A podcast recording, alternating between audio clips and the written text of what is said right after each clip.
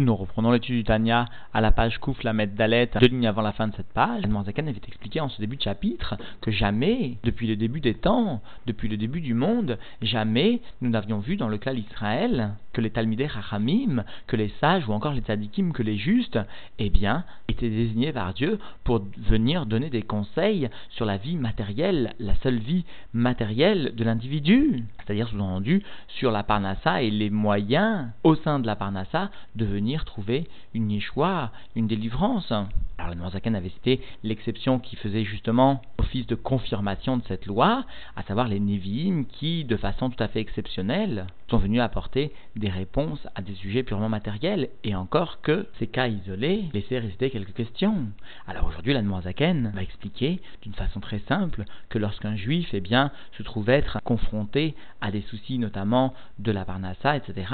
plutôt que d'aller errer de ville en ville pour demander un conseil, un autre conseil à un sage et un autre sage, à un tzaddik et un autre tzaddik, eh bien, lorsqu'un obstacle se tend devant lui, il se doit avant tout de revenir vers Dieu, de faire tchouva et d'accepter la réprimande de Dieu, qui est une forme d'amour que Dieu vient témoigner à ce juif. Mais sa démarche avant tout doit s'inscrire dans une relation entre lui et Dieu. Et même s'il lui semble que les sujets qu'il vient demander, eh bien, tout en étant sur la matière gashmi, sont quand même, s'inscrivent dans un derrière de l'Echem Shamaïm, d'une façon de l'Echem Shamaïm, quand même, quand même, avant tout, il faut savoir accepter cette réprimande de Dieu avec amour, avec affection, et revenir vers Dieu.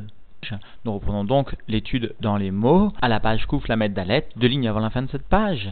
Ar Aemet, cependant la vérité, eh bien, Agid Leshomim, je viendrai la dire à ceux qui m'écoutent, parce que comme nous enseigne le Bereshit Rabbah, eh bien, qui Ava Mekalkelet Ashura, parce que l'amour vient bouleverser l'ordre naturel des choses, la ligne, la conduite naturelle, sous-entendu. Veine Iksut Enaim, et voici que cet amour eh bien, constitue un vêtement, vient occulter sous-entendu les yeux, vient constituer une sorte de rempart devant les yeux chez le lirot à émettre afin que l'individu ne voie pas la vérité, mais rov avatam, à cause de leur grand amour, les chaya gouf, les shem shamaim, pour la vie du corps d'une façon qui est pour servir Dieu. C'est pourquoi d'ailleurs la vient ici demander que chacun des chassidim fasse attention que peut-être à cause d'un excès d'amour pour les sujets du corps, même si cela est les Shem Shamaïm, et eh bien à cause de cela, comme nous le verrons, ils viendront demander des conseils sur les sujets de la parnassa, sur les sujets de la vie purement matérielle. Et encore une fois, la souligne qu'il ne s'agit pas il s'agit des chassidim sous-entendus qui viennent donc servir Dieu d'une façon de l'Echem Shamaïm et qui pourtant s'égarent par ces etzot, par ces conseils qu'ils viennent demander et répéter, notamment lors de leur entrevue. Donc l'Echem Shamaïm, ils viennent demander ces conseils, ils viennent s'investir dans cette vie purement matérielle de la Parnassa d'une façon de l'Echem Shamaïm, la Avodbo, afin de, sous-entendu, d'améliorer le service de Dieu avec le corps, puisque le corps et l'ensemble des sujets matériels sont indispensables pour le service de Dieu. Berash Pe'esh, plus que cela, ils sont animés de sentiments d'amour qui sont comme des charbons ardents, Veshalevet Gdola, et une flamme flamboyante, très grande, mais Avat Nafsham et Hashem, à cause de l'amour de leur âme pour Dieu. Cependant, même si cela est les Shem cet investissement trop important dans ces sujets de la Parnassa, dans ces sujets matériels que nous évoquerons, que la a déjà évoqué quoi qu'il en soit, eh bien, constitue pour eux une véritable perte dans leur céder de Avodat Hashem. Valken, Etev, Chara M, Betzahar Agouf Shalom. C'est pourquoi ils pensent qu'il est normal, qu'il est juste, qu'il est bien d'être irrité qu'ils soient irrités mot à mot par les douleurs du corps, que Dieu nous en préserve. C'est-à-dire, d'une façon générale, puisqu'ils veulent servir Dieu par ces grands sentiments d'amour de Dieu qu'ils portent en eux, de par leur âme, et qu'ils pensent d'autre part que justement de ce qu'ils pensent être, de ce qu'ils croient être l'Echem Shamaïm, mais qui en fait est un excès d'un amour pour leur corps, lorsque survient des souffrances du corps, alors ils pensent qu'il est normal, qu'il est juste, qu'il est Etev Haralaem, qu'il est bien, qu'il soit irrité pour eux, mot à mot. Ils pensent qu'il est normal, qu'il est juste d'être irrité lorsque survient une douleur du corps, que Dieu nous en préserve. Hachem Irachem, que Dieu est miséricorde, Ve Nekabel Klal, Parce que voici qu'ils ne peuvent supporter du tout le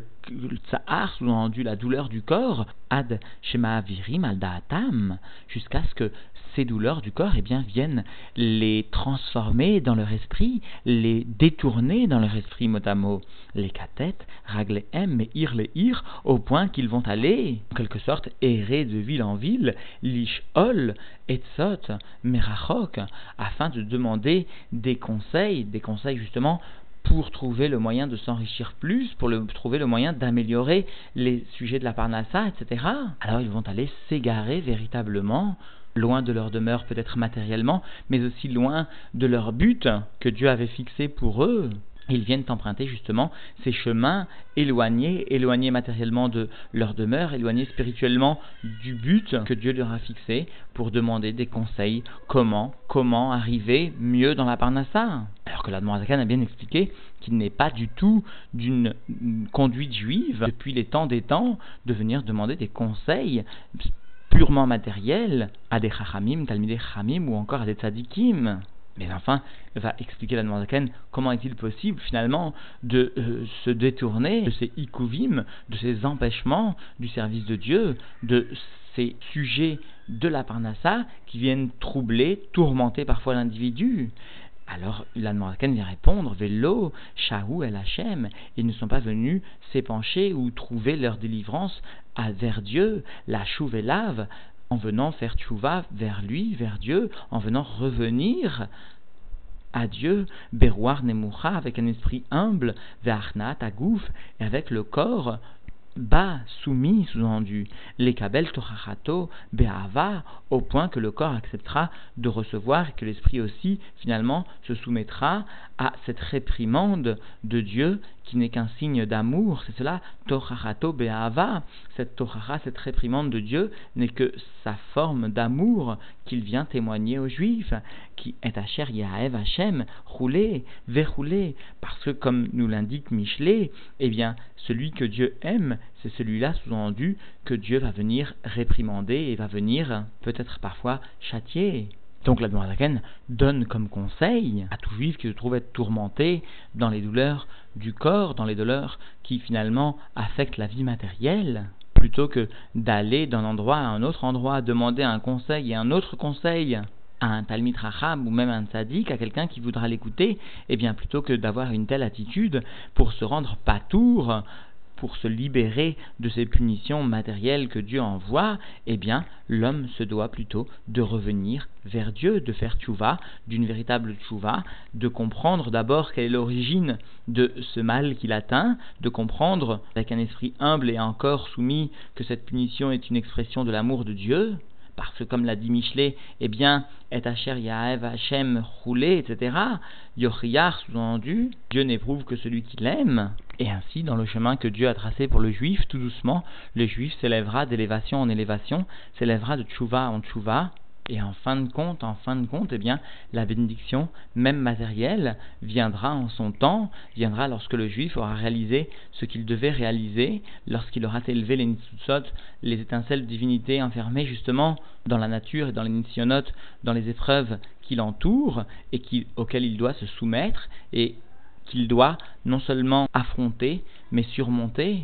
Et c'est justement en surmontant pas à pas ces épreuves que tout doucement, eh bien, il réalisera la mission qui lui a été confiée, il réalisera l'élévation du monde qui l'entoure, sa propre élévation. Et c'est à ce propos qu'il est dit qu'en fin de compte, eh bien, la bénédiction l'atteindra et sera redoublée. Alors comprenons tout un chacun que ces conseils sont tout à fait d'actualité. Chacun à sa mesure, chacun dans son petit monde doit faire face à ces sujets matériels qui parfois entrave la vie ou apparemment constitue une seule entrave au judaïsme, alors qu'en fait, Dieu justement nous envoie ces épreuves, nous envoie ces entraves pour que nous agissions de deux points de vue. Premièrement, que nous sachions que ces épreuves et ces événements eh bien, ont une origine divine et que nous devons à tout prix les surmonter par notre tchouva, c'est-à-dire que malgré eh bien, le mur ou l'obstacle matériel qui nous apparaît, la première démarche est une démarche intellectuelle, est une démarche de tchouva vers Dieu.